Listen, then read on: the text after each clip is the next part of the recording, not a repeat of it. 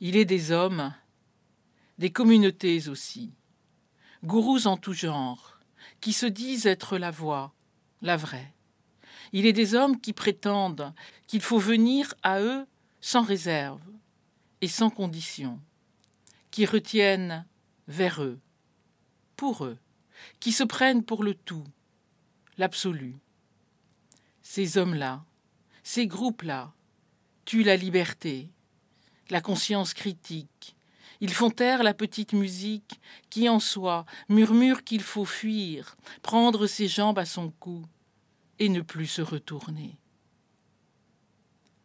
Mais Jésus alors, ne dit-il pas Je suis le chemin, la vérité et la vie Oui, mais toute la différence est justement là, car ce n'est pas vers lui qu'il mène, mais vers le Père.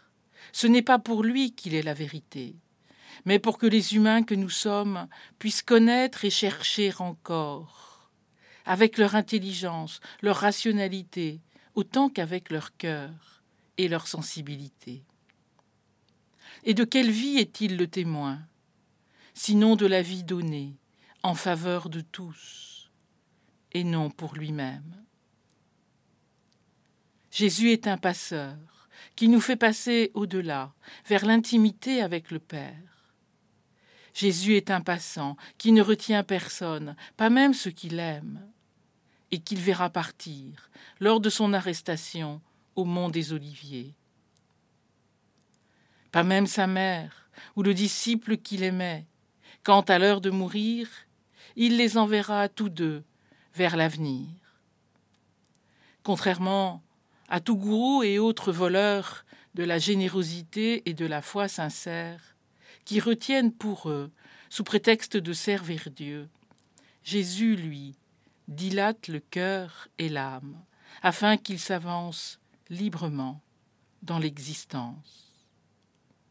Plus même, il affirme que nous ferons des œuvres plus grandes encore que les siennes. Aucun gourou ne laisse son disciple aller au-delà de lui-même. Jésus si, car il ne compare pas. Il offre tout de lui-même et ne prend rien. Il donne, redonne. Voilà l'œuvre plus grande, la vie, notre existence, habitée de son esprit, et à notre tour, donner et redonner au monde afin qu'il vive.